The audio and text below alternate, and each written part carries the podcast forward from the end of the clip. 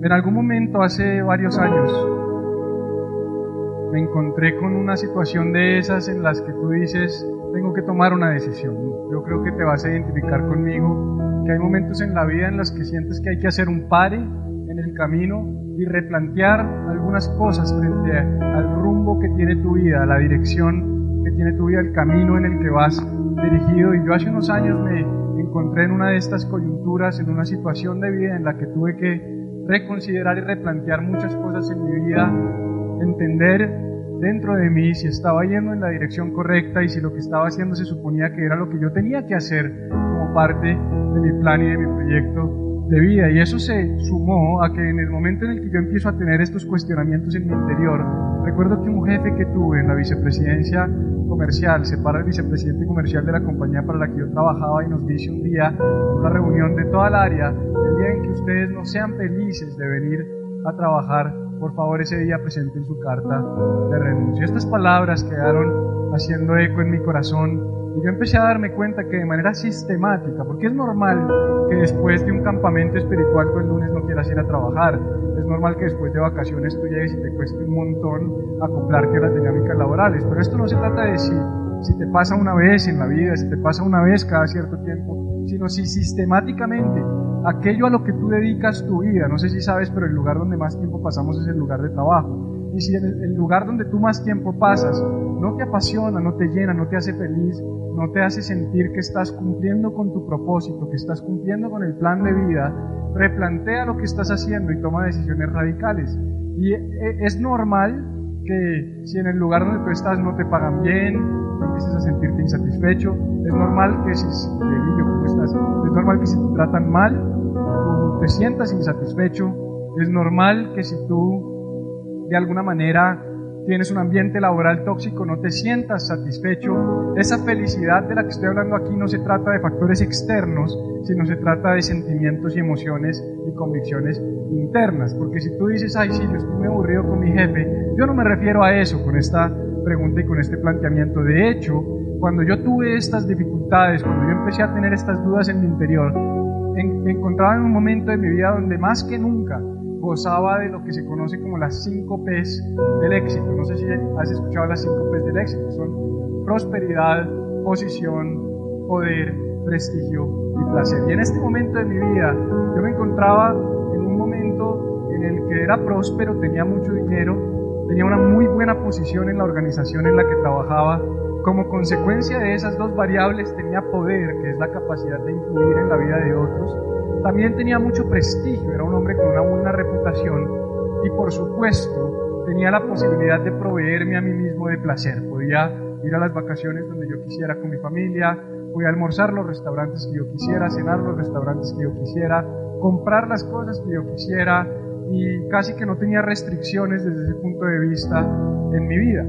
Ese es un buen momento y un buen lugar para estar pero es curioso que tú te encuentres en un momento en el que tienes las cinco P's, pero aún así dentro de ti digas, algo no está bien, algo pasa, hay algo que falta, me siento vacío, siento que esto no me llena, siento que no estoy haciendo lo correcto, siento que no voy en la dirección correcta. No sé si te identificas conmigo, pero si en algún momento de tu vida tú te has hecho esa pregunta o alguna de las siguientes cuatro preguntas que te quiero plantear, esta serie estamos empezando, es para ti. Todos, absolutamente todos nosotros, todos los seres humanos, sin excepción, en algún momento de nuestras vidas enfrentamos lo que yo llamo las cuatro grandes, las cuatro grandes interrogantes y las cuatro grandes preguntas que todos alguna vez en nuestra vida nos hemos hecho. ¿Cuáles son esas cuatro preguntas? La primera de ellas tiene que ver con nuestro origen y es que todos en algún momento nos hemos preguntado ¿de dónde vengo? ¿De dónde venimos? ¿De dónde salió todo esto? ¿De dónde vino el universo? ¿De dónde vino la creación? ¿De dónde venimos los seres humanos? ¿Cuál es nuestra fuente de origen. Por supuesto, estas preguntas tienden a ser más frecuentes cuando vas a la playa, te paras en la playa junto a la arena del mar y junto a las olas del mar y empiezas a saber la maravilla de la creación o cuando estás en un gran monte o en un bosque o en un lugar bien hermoso y bien espectacular, porque típicamente cuando nos enfrentamos a la creación, ¿sabes qué dice la Biblia? Que la creación misma nos habla del Creador. Entonces es normal que cuando nosotros llegamos a estos lugares, algo dentro de nosotros nos dice, wow, esto no pudo haber sido hecho por una explosión cósmica. Tiene que haber alguien detrás de todo esto. Y nos hemos preguntado, de dónde vengo, de dónde venimos, cuál es nuestro origen. Por supuesto, la segunda pregunta tiene que ver con nuestro propósito y es que todos en algún momento de nuestras vidas nos hemos preguntado, ¿qué hago aquí? ¿Por qué estoy en esta tierra? ¿Por qué estoy vivo? ¿Por qué estoy respirando? ¿Cuál se supone que es el propósito de mi vida? ¿Cuál se supone que es la razón por la que fui puesto en este planeta? También es posible que te hayas enfrentado alguna vez a la pregunta de la moralidad, es decir, ¿qué está bien y qué está mal? ¿Cómo se supone que tengo que comportarme? ¿Y quién lo define? ¿Quién dice que está bien y quién dice que está mal? Vivimos en tiempos muy peligrosos donde todo es relativo. Vivimos en tiempos donde los absolutos morales están desapareciendo. Vivimos en tiempos donde las reglas de moralidad dependen de cada individuo. Pero no es sorpresa que muchas veces nos comportemos como animales porque no reconocemos quién es nuestra fuente de origen. Y por último, seguramente también te has hecho esta pregunta y es, ¿cuál va a ser mi destino eterno. ¿Para dónde voy cuando muera? ¿Qué va a pasar al morir? ¿Qué pasa con mi alma cuando muera? ¿Qué pasa con mi cuerpo? ¿Qué pasa con mi espíritu al morir? ¿Qué pasa cuando se cumplan mis años? Cuando mi reloj, mi reloj biológico deje de funcionar, cuando mi corazón deje de latir. Sin duda alguna, las cuatro grandes, mi origen, mi propósito, mi moralidad y mi destino. ¿De dónde vengo? ¿Qué hago aquí? ¿Qué se supone que está bien y qué está mal?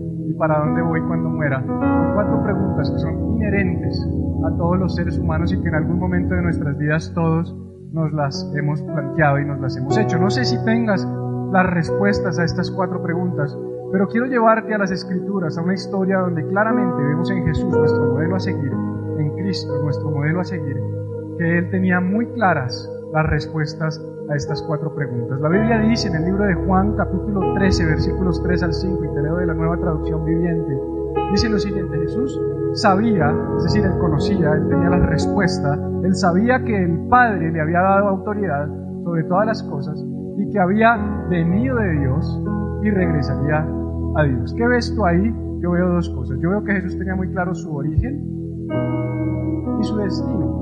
Pero también está resaltado el Padre, y esto nos habla de que Jesús tenía muy claro cuál era su origen y su destino, pero también su fuente de moralidad. Porque cuando Jesús habla de Padre, está hablando de una autoridad. No sé si te acuerdas que en las Escrituras en muchos lugares Jesús decía, yo no actúo de mi propia cuenta, sino yo hago lo que oigo del Padre. En otras palabras, él sabía quién era su guía de conducta, su guía de comportamiento. Jesús se sometía al Padre y es interesante que solo cuando Jesús había podido resolver su origen, su moralidad y su destino, podía entonces caminar en su propósito. Y hoy quiero decirte que si tú no resuelves tu origen, de dónde vienes, tu moralidad, quién dice que está bien y que está mal, y cuál es tu destino, difícilmente vas a poder caminar en tu propósito. Porque cuando Jesús, al saber estas cosas, dice la Biblia que así que, esto es una consecuencia, está diciendo como consecuencia de que Jesús sabía estas cosas, Él se levantó de la mesa, se quitó el manto, se ató una toalla a la cintura, echó agua en un recipiente y luego comenzó a lavarle los pies a los discípulos y se los secó con una toalla. No sé si tú sabes que Jesús vino a esta tierra a lavar tus pies y a lavar mis pies. Él dijo, el Hijo del Hombre no vino a esta tierra a ser servido, sino a servir y a dar su vida en rescate por muchos. ¿Sabes por qué Jesús lavó los pies de sus discípulos? Porque Jesús quería lavar el caminar del ser humano. Cuando Jesús lava a los discípulos, Él está diciendo, tú ya has sido lavado y tú ya has sido rescatado. Tu vida ya ha sido comprada, tu corazón ha sido comprado, pero como sigues caminando y embarrándola, como sigues caminando y equivocándote, no te preocupes que yo las veces que sea necesario me voy a arrodillar y te voy a lavar los pies, porque Jesús vino a esta tierra a lavar tus pies y a lavar mis pies y a quitar toda la mancha de mis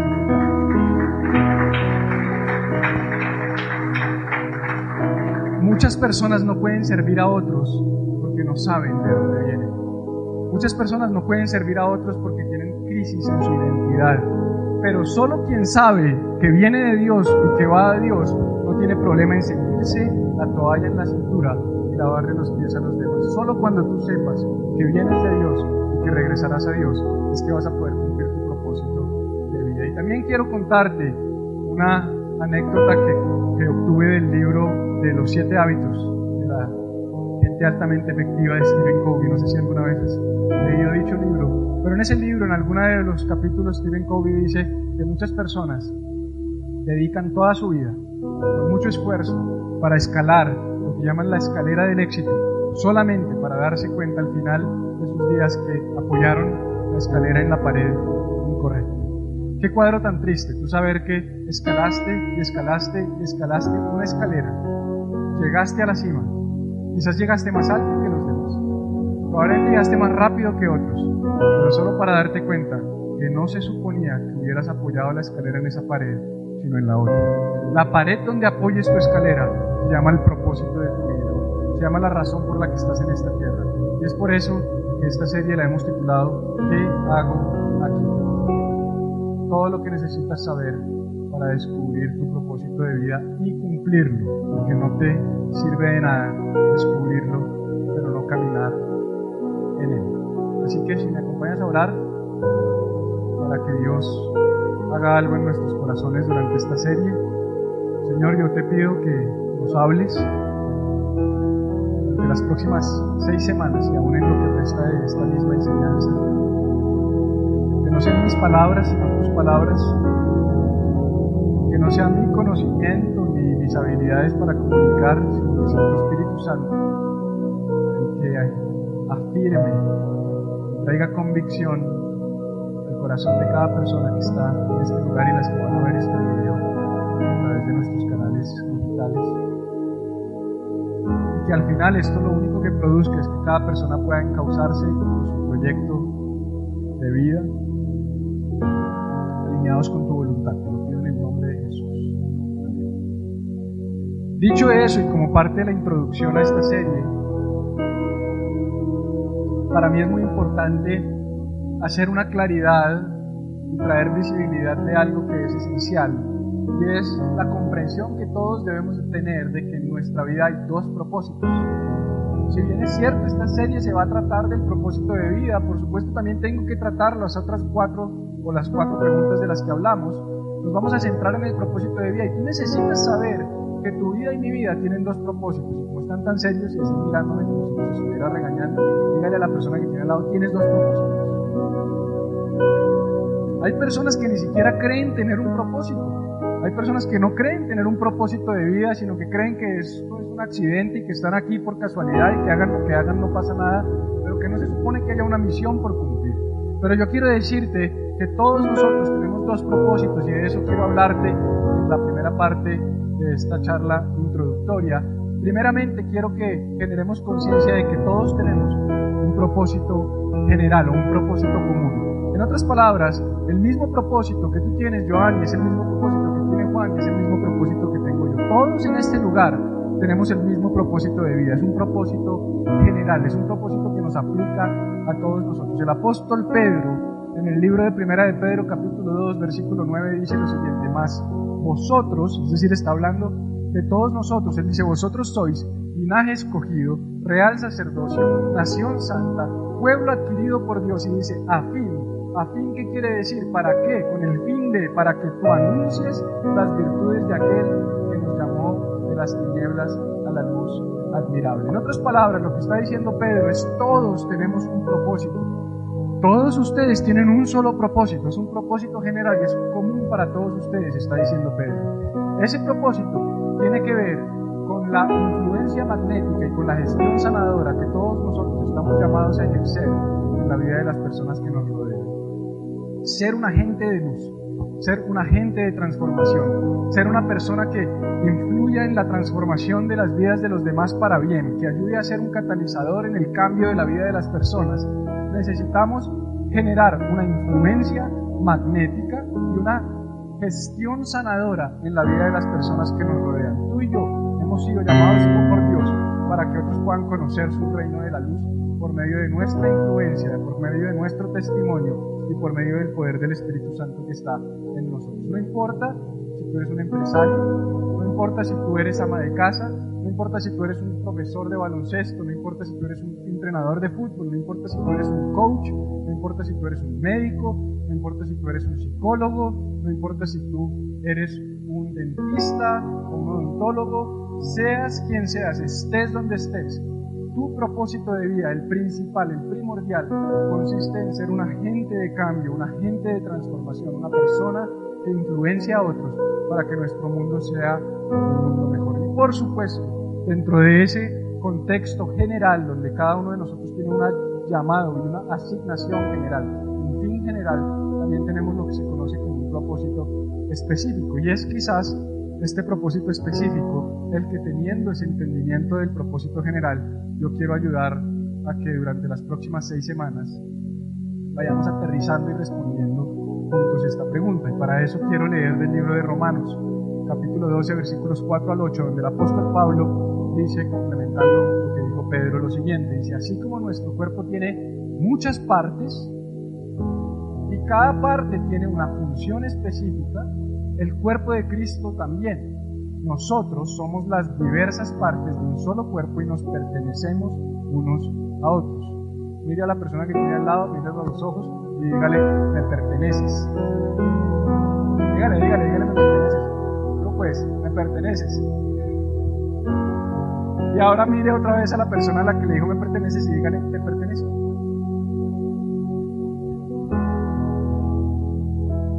nos pertenecemos. Vi a algunos hombres mirar a la mujer con mirada seductora. Espero que esa sea su mujer, porque si no está en problemas. Me perteneces, te pertenezco. Nos pertenecemos. Somos miembros de un mismo cuerpo que tiene una función general, pero dentro de ese contexto es bien especial lo que dice Pablo, porque dice Dios en su gracia nos ha dado dones diferentes. Gracias a Dios tenemos dones diferentes. Imagínense que todo el mundo fuera igual a usted. Qué pereza. Que todo el mundo fuera igual a mí. Qué pereza. Qué rico que seamos diferentes, diversos. ¿Sabes? Se habla mucho de la unidad de la iglesia hoy en día. Pero unidad no tiene nada que ver con uniformidad. Unidad no se supone que nos veamos iguales. Unidad se supone tengamos un mismo fin y un mismo propósito, así nos veamos dramáticamente distintos. Esa es la multiforme gracia de Dios de la que habla el apóstol Pedro. Y dice que esos dones diferentes han sido que para hacer bien determinadas cosas. En otras palabras, tú tienes unos dones y sabes hacer bien determinadas cosas. Por lo tanto, si Dios te dio la capacidad de profetizar, habla con toda la fe que Dios te haya concedido. Profetizar no es adivinar el futuro, sino profetizar es predicar. Lo que yo estoy haciendo es profetizar. Si Dios te ha dado la habilidad de profetizar, hazlo. Por eso es que yo hablo aquí con tanta pasión, porque yo recibí una instrucción donde dice, hombre, si lo que usted sabe hacer hablar, hable. Lo que pasa es que hable no para embaucar a la gente y para engañarla, sino hable para llevarlos a la luz. Ese es mi propósito. Mi propósito y mi forma de cumplir el propósito general es hablando, porque lo que yo sé hacer es comunicar. Pero también dice, si tu don es servir a otros, sírvelos bien. La gente tiene una vocación especial para servir a otros. Después dice, si eres maestro, enseña bien. Y después dice, si tu don consiste en animar a otros, anima a otros. Qué tremendo que el apóstol Pablo no dice que uno sea más que el otro. No es más el pastor que el animador.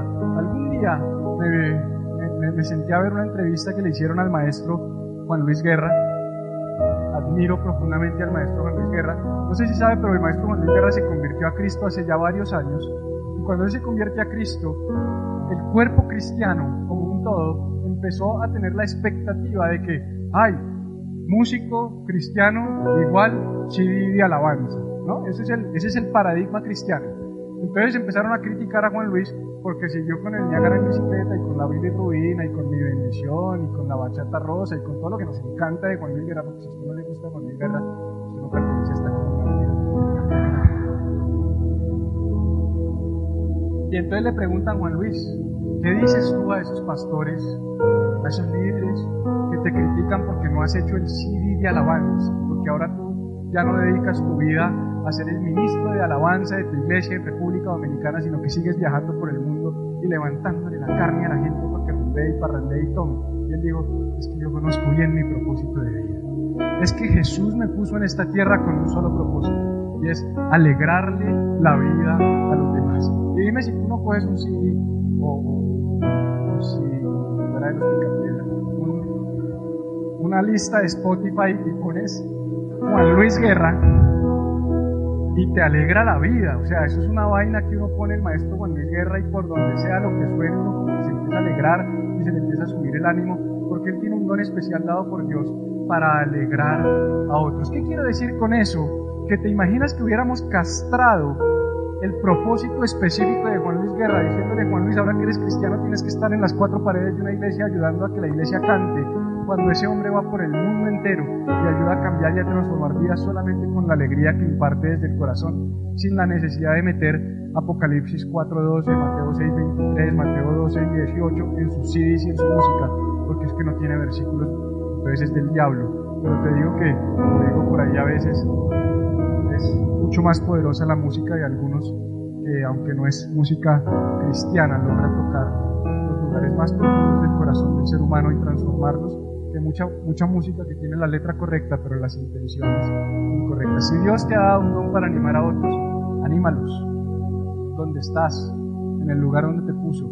Si Dios te ha dado un don para servir, sirve en el lugar donde estás. Si Dios te ha dado un don especial para dar, hazlo con generosidad. En otras palabras, si Dios te ha prosperado y te ha bendecido, sé generoso en lo que Dios te ha dado. Si Dios te ha dado la capacidad de liderar, toma la responsabilidad en serio. Si tienes el don de mostrar bondad a otros, hazlo con gusto. En otras palabras, el propósito específico no es otra cosa que el cumplimiento de esa visión general de la que hablamos a través del uso de tus dones particulares y de las actividades particulares que estás llamado a desarrollar en tu vida diaria. Mucho tiempo me enfrenté a un cristianismo todo aquel que tuviera un propósito, todo aquel que tuviera una capacidad, todo aquel que pareciera pilo, si usted tiene un llamado, véngase para la iglesia.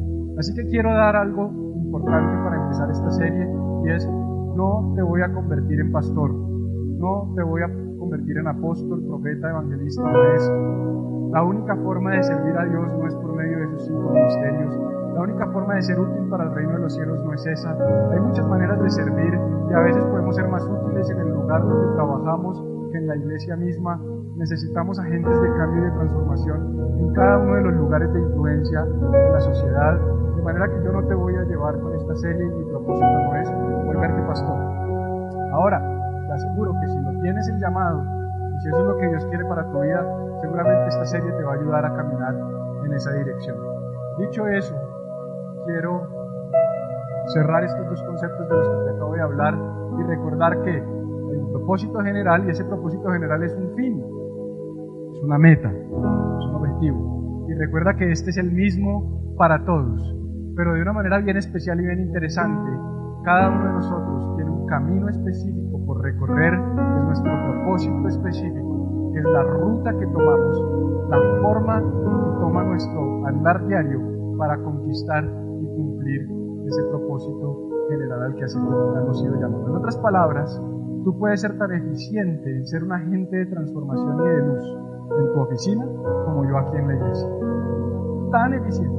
Y por eso una de las cosas que Dios nos dijo cuando empezamos Iglesia Viva es ustedes le van a enseñar a las nuevas generaciones a que no son discípulos de segunda categoría, porque no están a tiempo completo en la iglesia, sino que puede haber discípulos de tanto o más impacto que los mismos que están a tiempo completo en la iglesia en los lugares donde Dios nos pone para hacer luz medio de aquellos lugares que necesitan nuestra luz.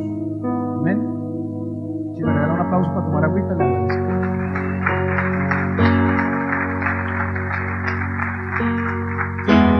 No me gusta el silencio.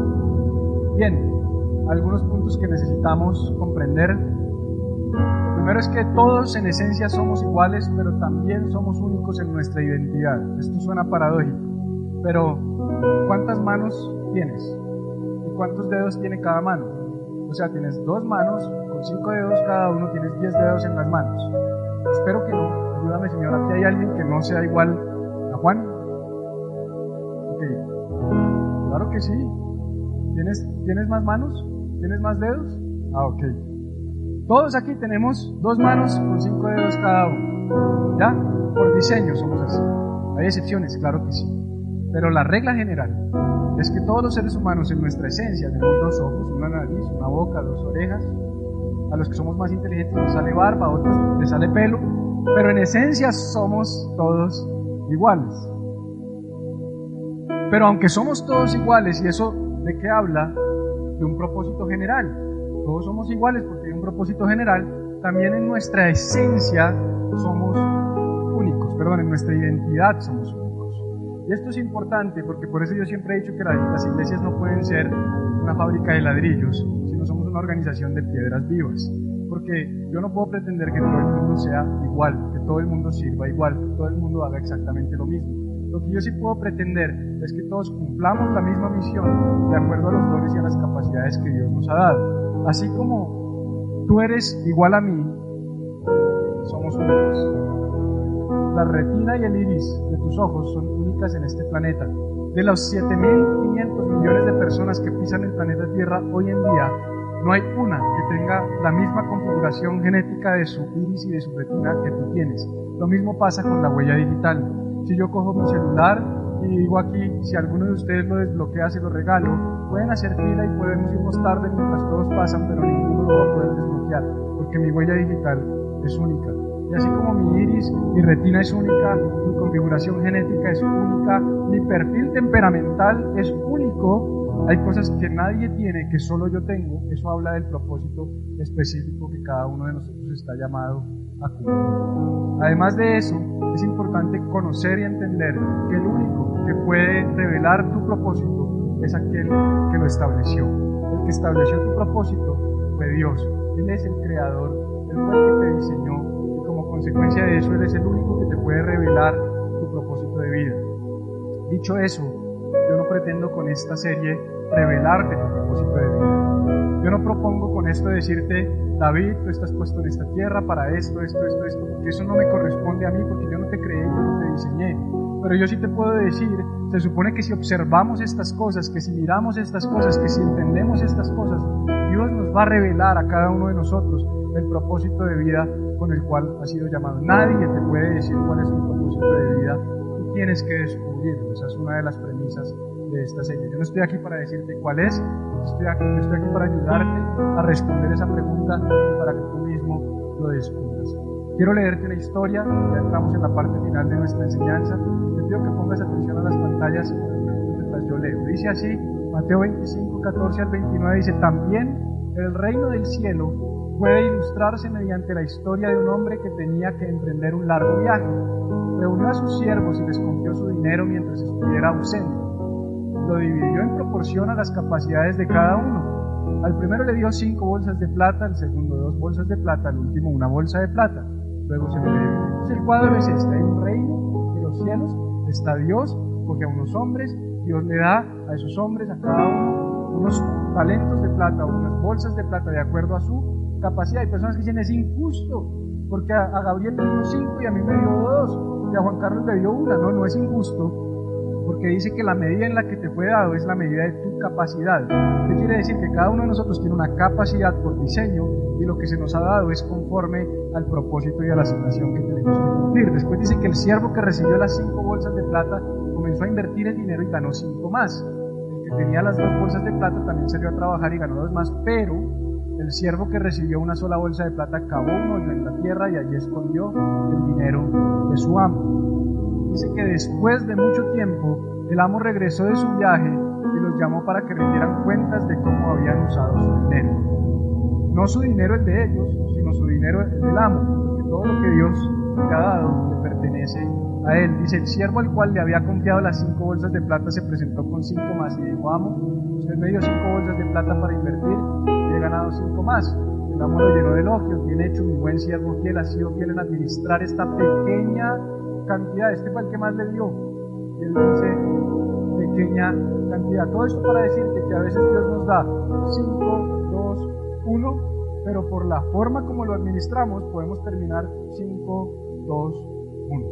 Porque Dios puede multiplicar lo que te ha dado de acuerdo a la forma como tú lo administras. Así que ahora te daré muchas más responsabilidades. Ven a celebrar conmigo. Se presentó el siervo que había recibido dos bolsas de plata amo, usted me dio dos bolsas de plata para invertir y he ganado dos más. El amo le dijo, bien hecho, me siento fiel, así pueden administrar esta pequeña cantidad, así que ahora te daré muchas más responsabilidades. Ven a celebrar conmigo. Por último, se presentó el siervo que tenía una sola bolsa de plata y dijo, amo, yo sabía que usted era un hombre severo, que cosecha lo que no sembró y recoge las cosechas que no cultivó. Tenía miedo. El miedo lo llevó a cavar un hoyo y esconder lo que Dios le había dado, de perder su dinero, así que lo escondí en la tierra. Mire, aquí está su dinero de vuelta. Pero el amo le respondió, siervo perverso y perezoso. Si sabías que cosechaba lo que no sembré y recogía lo que no cultivé, ¿por qué no depositaste mi dinero en el banco? Al menos hubiera podido tener algún interés de él. Entonces ordenó, quítenle el dinero a este siervo y dénselo a los que tienen, los que tienen las diez bolsas de plata. A los que usan bien lo que se les da, se les dará aún más, están en abundancia, pero a los que no hacen nada, se les quitará aún un poco que tienen. La versión Reina Valera dice que al que no tiene, aún lo poco que tiene, le será quitado. ¿Qué quiere decir eso? Que hay personas que piensan que no tienen nada.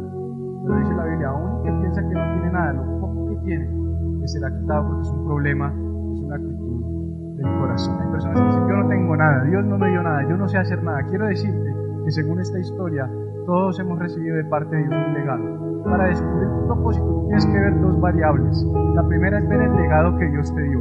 El legado viene en forma de potencial, es una semilla, es un tesoro, es un talento, es una capacidad, es algo que tú sabes hacer. Dios te puso a ti una habilidad, una capacidad, algo que tú sabes hacer, pero eso es en forma de semilla. ¿Por qué es importante entender que esto es en forma de semilla? Porque Dios nunca le entrega al hombre productos terminados.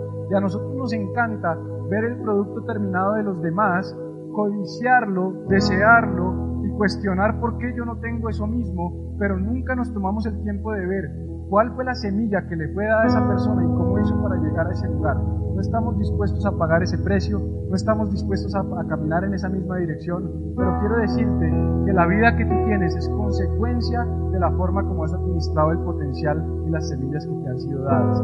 Es nuestra responsabilidad tomar las semillas, los tesoros, las habilidades, las capacidades que Dios nos ha dado, trabajar con ellos para entonces construir el potencial y el producto terminado que Dios quiere cada uno de nosotros desarrolle. También la presencia de una semilla o de un potencial o de unas capacidades en tu vida son evidencia de que en ti hay un propósito. Si tú sabes hacer algo, eso que sabes hacer evidencia que hay un propósito de parte del Creador en tu vida para cumplir ese objetivo. Y también muchas personas asesinan o entierran su semilla. Muchas personas esconden su propósito por miedo, por temor, dudas, por incredulidad. No te puedes dar ese lujo. Pero no solamente Dios nos ha dado un legado en forma de potencial y de semilla, sino que Dios también ha puesto un depósito en ti. Él ha puesto un depósito en tu vida y ese depósito viene en forma de sueños, pasiones y visiones. Un sueño, una pasión y una visión son las cosas que a ti te gusta hacer. Y sabes, no hay nada más miserable que hacer algo que a mí no me gusta. No hay nada más triste que hacer algo que a mí no me apasiona.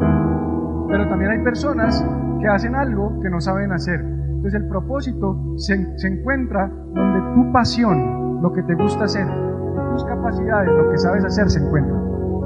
Si lo que tú estás haciendo hoy no es algo que solo tú sabes hacer bien que te fascina hacer, probablemente no estás caminando en el propósito de tu vida. Y muchas personas viven en este mundo por simplemente trabajar para comer. Pero nosotros no hemos sido puestos en este mundo para trabajar para comer. Hemos sido puestos en este mundo con algo mucho mayor. Y por eso yo quiero que investigues dentro de ti y mires si dentro de ti hay sueños, pasiones y visiones que tienes ahí guardadas. Porque Dios es un buen Dios. Un buen Dios. Y Dios nunca te dará un sueño, una pasión, una visión sin la capacidad para cumplirlo. ¿Qué quiero decir? Que Dios es tan bueno que si Él pone un sueño en tu vida, Él te da las herramientas y las capacidades para conquistarlo. No en producto terminado, semilla.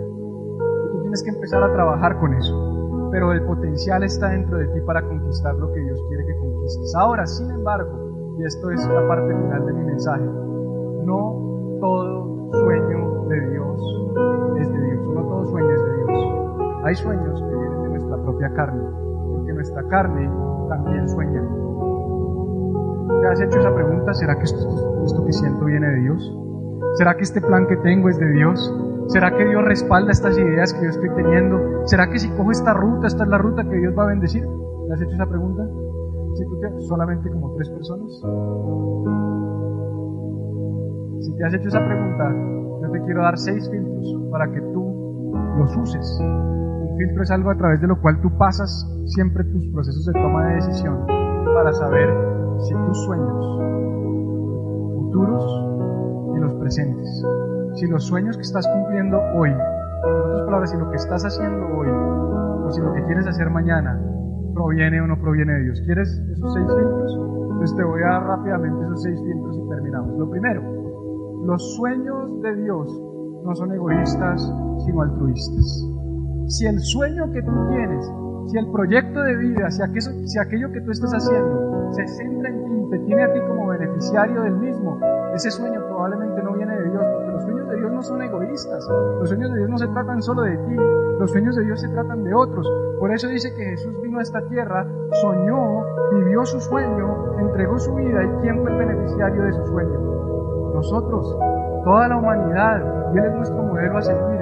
Entonces Dios pone sueños en nuestro corazón, pero esos sueños siempre están enfocados en la generosidad, en bendecir a otros. Número dos, un sueño de Dios nunca se centra en el soñador, sino en el prójimo. Nunca se centra en el soñador, sino en el prójimo. He hecho esta pregunta varias veces y es, ¿quién es el principal beneficiario de lo que haces? Si el principal beneficiario de lo que tú haces eres tú mismo, es probable que no estés cumpliendo el propósito con el cual fuiste puesto en este tierra. ¿Qué quiero decir con eso? Si tú mañana te quedas sin empleo, si tu empresa desaparece, si tú dejas de existir, ¿hay un impacto en el mundo que te rodea? ¿Es mejor este mundo como consecuencia de tu existencia y de lo que haces? ¿Es el legado que estás dejando un legado que bendice e impacta a otros? No hay que ser un pastor y estar aquí y hablar cada ocho días para impactar vidas. Puede ser igualmente o más eficiente si usas los dones que Dios te dio para bendecir a otros. Nunca un sueño de Dios te va a poner a ti en el centro. Pastor, pero José estaba en el centro y sus hermanos lo estaban adorando, sí, y por eso lo echaron en el horno. Porque el hombre nunca entendió que el sueño no se trataba de él, sino que el sueño se trataba de una nación entera. El sueño se trataba de la humanidad entera, porque ¿sabes para qué le dio Dios ese sueño a, a José? Para salvar y preservar una tribu, una tribu de Judá, a través de la cual vino Jesús, el Salvador de la humanidad. Siempre el sueño que Dios te dé va a tener a otros como beneficiarios de tu sueño y del cumplimiento del mismo. Gracias.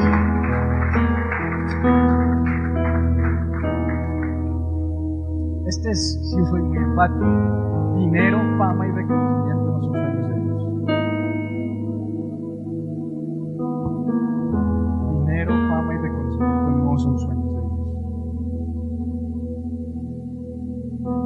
¿Por qué? Te lo respondo con el cuarto. Porque los sueños de Dios no anhelan los recursos materiales como un fin, sino como un medio para servir y bendecir a otros. Siempre el tener dinero, el tener fama, el tener reconocimiento, el tener bienes materiales, va a ser un medio para bendecir a otros, nunca un fin en sí mismo. Por eso un hombre que hizo mucho y que acumuló para él en graneros, vinieron y le dijeron, necio, todo lo que has guardado, ¿para quién será? No se supone que era para que lo guardaras, era, se suponía que era para que lo compartieras. Y si tu sueño es hacerte rico porque quieres ser rico, si tu sueño es hacerte famoso porque quieres ser famoso, tienes que replantear y revisitar ese sueño que hay en tu corazón, porque ese nunca será el fin de tu vida. El fin de tu vida va a ser bendecir y servir a otros. Número 5, muy a menudo, muy a menudo, los sueños nos requieren salir de la comodidad personal. No, yo no creo que Dios me esté llamando a hacer eso porque es que me cuesta mucho, porque es incómodo, porque es que me saca de mi zona de comodidad. Dios es un buen Dios, la voluntad de Dios es buena, agradable y perfecta. Entonces creemos y confundimos comodidad con consuelo. El Espíritu Santo no es el acomodador, es el consolador. ¿Y para qué necesita uno consuelo? Para pasar las épocas difíciles de la vida. Hay momentos donde Dios te va a pedir que te incomodes por amor a otros. Hay momentos donde Dios te va a pedir que te incomodes y ese es un sueño de Dios. O no fue incómodo para Jesús cumplir el sueño. O no fue incómodo para Pablo cumplir el sueño. Persecución, angustia, peligro, hambre, desnudez, espada. Dice él, ni lo alto, ni lo profundo, ni los ángeles, ni principados, ni potestades, ni nada me puede separar del amor de Dios. Pero no es un poema, es una declaración de lo que fue su vida, porque él estuvo en persecución, angustia, en peligro, en espada, en hambre y en desnudez, y aún así fue el hombre más influyente para el cristianismo en la historia de la humanidad.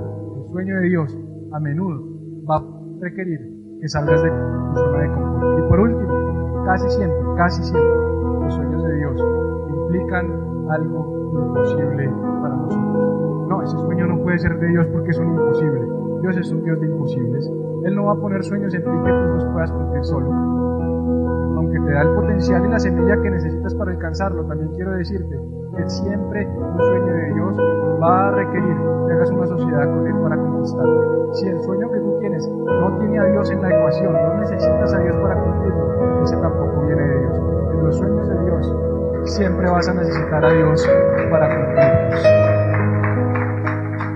Y por último, y termino con esto, quiero hablarte de lo que van a ser las próximas seis semanas. Con esto he concluido mi introducción y voy a hacer algo que nunca he hecho. Y es que por primera vez en una serie de Iglesia Viva te voy a entregar el tráiler de las siguientes seis películas que vamos a ver. Es decir, te voy a dar desde hoy el tema, el nombre y el área que va a cubrir cada una de las seis enseñanzas que vienen para que sepas cuál va a ser el marco de esta serie y entiendas lo que va a pasar durante las seis semanas siguientes. Hay seis condiciones para cumplir tu propósito de vida y cada semana vamos a invertir 40, 45 minutos en cada una de estas condiciones para que te lleves toda la información que necesitas para cumplir, no solamente para conocer y descubrir tu propósito de vida. La primera, por supuesto, y es lo que vamos a hablar de hoy en 8, es descubriendo tu propósito. Te voy a enseñar cómo descubrir cuál es tu propósito de vida. Hoy ya he dado algunas pistas, hoy ya he mostrado algunas cosas a nivel de introducción, pero la próxima semana vamos a profundizar mucho más en cómo hago yo para descubrir mi propósito. No puedo caminar en aquello que no conozco, no descubro mi propósito, voy a ir para cualquier